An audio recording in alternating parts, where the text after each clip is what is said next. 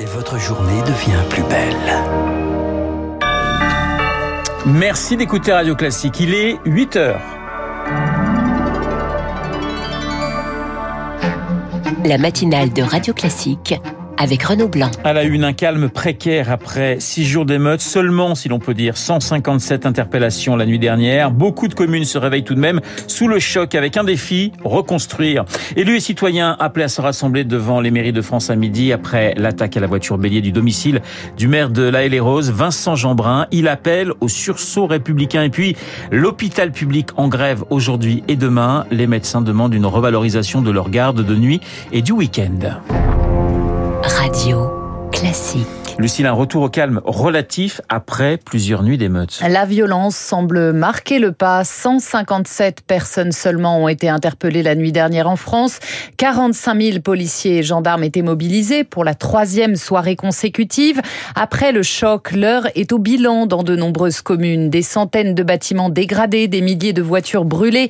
Dans les Yvelines, la petite ville de La Verrière a vu deux de ses, de ses six écoles réduites en cendres. Lauriane Tout-le-Monde. À la Verrière, le traumatisme est encore là. Dans la nuit de mercredi à jeudi, une école primaire et une maternelle ont été incendiées. Christelle Miette a sa fille dans un établissement voisin. Ma fille de 9 ans, quand elle attend un bruit euh, tout de suite, elle se lève, elle dit il va avoir le feu. C'est pas la seule enfant qui a été quand même traumatisée. Là, je vous en parle, j'en tremble encore parce que moi j'ai vu des profs pleurer, les parents pleurer, les enfants pleurer. Je peux vous dire c'est insupportable. Un appel aux dons a été lancé pour les 200 enfants touchés. Houria Damani de l'association Les Enfants d'abord. Il y a beaucoup d'enfants qui avaient laissé leur cartable à l'école. Tout a pris feu, donc il n'y a plus aucun livre, plus aucun jeu. Tout ce qui est feu, crayon, euh, plus rien en fait. Il ne reste plus rien. Dans l'urgence pour la dernière semaine d'école, les enfants seront scolarisés dans un local de la commune, mais c'est la rentrée scolaire qui inquiète déjà le maire de la Verrière, Nicolas Dainville. C'est une catastrophe. La Verrière, c'est une petite ville de 6500 habitants.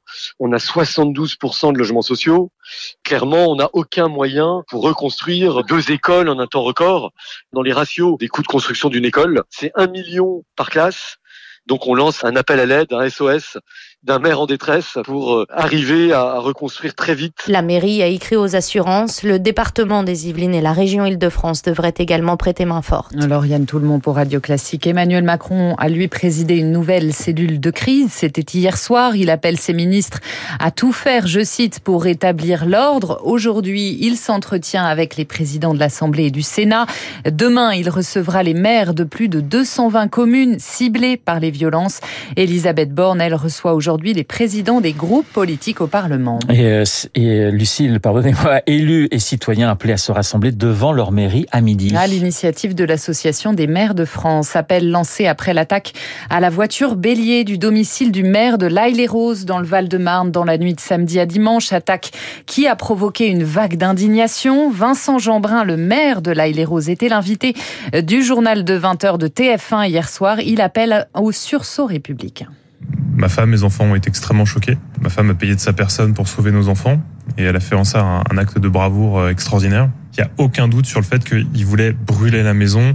Jamais j'aurais imaginé qu'on menace ma famille de mort et, et qu'on ait une tentative d'assassinat dans cette si belle commune. Donc il va falloir qu'on se donne des moyens d'avoir un sursaut républicain. Il est hors de question qu'on soit des victimes. Il est hors de question qu'on abandonne. Si on cède à la peur, c'est eux qui auront gagné. Vincent Jeanbrun, le maire de l'Aille-les-Roses sur TF1. Le parquet de Créteil a donc ouvert une enquête pour tentative d'assassinat. Selon la police, la berline blanche utilisée serait une voiture volée. Les suspects n'ont pas encore été identifiés. À Nutexé, Florence Portelli, la maire Les Républicains de Taverny dans le Val d'Oise, vice-présidente de l'AMF qui sera votre invité Renaud juste après ce journal. Dans de nombreuses villes, un couvre-feu restera encore en vigueur ce soir. C'est le cas à Agnières, à Colombes par exemple, dans les Hauts-de-Seine à Clichy et Rony-sous-Bois en Seine-Saint-Denis. À Darnétal, c'est près de Rouen. Il restera en vigueur tout le mois de juillet. Alors les appels au calme commenceraient-ils à porter? La grand-mère de Naël a lancé un message aux émeutiers hier, six jours après la mort de son petit-fils. Elle leur demande de ne plus casser les vitrines, les écoles et les bus. Des attaques qui ont aussi aussi visé des commissariats et des gendarmeries. Un bilan 700 membres des forces de l'ordre blessés en six nuits d'émeutes, des fonctionnaires ciblés, y compris sur les réseaux sociaux, comme nous le raconte Thierry Claire, le secrétaire général adjoint du syndicat UNSA Police.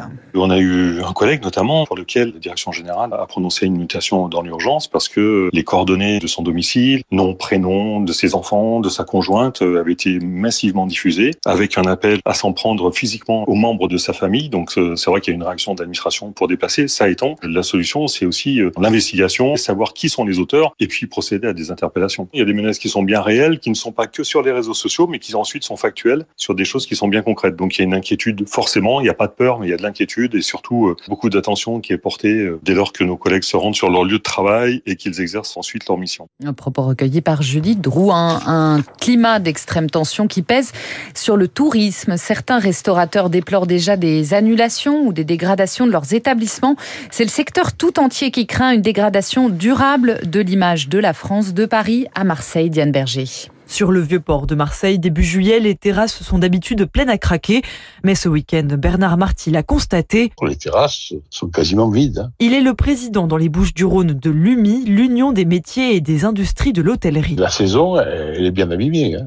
Mon vice-président, par exemple, dans les dernières 48 heures, a eu des annulations à hauteur de 15 à 20 chambres par soir sur les établissements de, de 45 à 60 chambres. Ces émeutes, elles laisseront des traces même après qu'elles se soient terminées. Même problème en région parisienne. Franck Delvaux, le patron de l'UMI d'Île-de-France, estime qu'avec les violences, la fréquentation chute de 30 à 50 le soir dans les bars et restaurants et ça pourrait encore s'aggraver. Les Nord-Américains aiment bien venir dans des situations sécurisées. Vu de là-bas, on a l'impression que c'est la guerre civile en France et encore plus à Paris. Les Chinois qui commençaient à revenir, ils vont changer de destination. Hein. Certains touristes aisés, en trois clics, ont changé de destination. La crainte de ce restaurateur, que les violences durent jusqu'à la Coupe du Monde de rugby, censée attirer des milliers de supporters du monde entier. L'éclairage de Diane Berger pour Radio Classique. En bref, les greffiers en grève ce lundi. Ils protestent contre un projet de revalorisation salariale, grève nationale. Un grand rassemblement est prévu à Paris sur les marches du palais de justice de l'île de la Cité. C'est à 10h. Lucille, grève également à l'hôpital public. Grève aujourd'hui et demain. Objectif attirer l'attention sur les salaires et notamment la rémunération des gardes la nuit ou le week-end. Pour Cyril Venet, secrétaire général force ouvrière du syndicat national des médecins hospitaliers, cela accroît clairement le manque d'attractivité.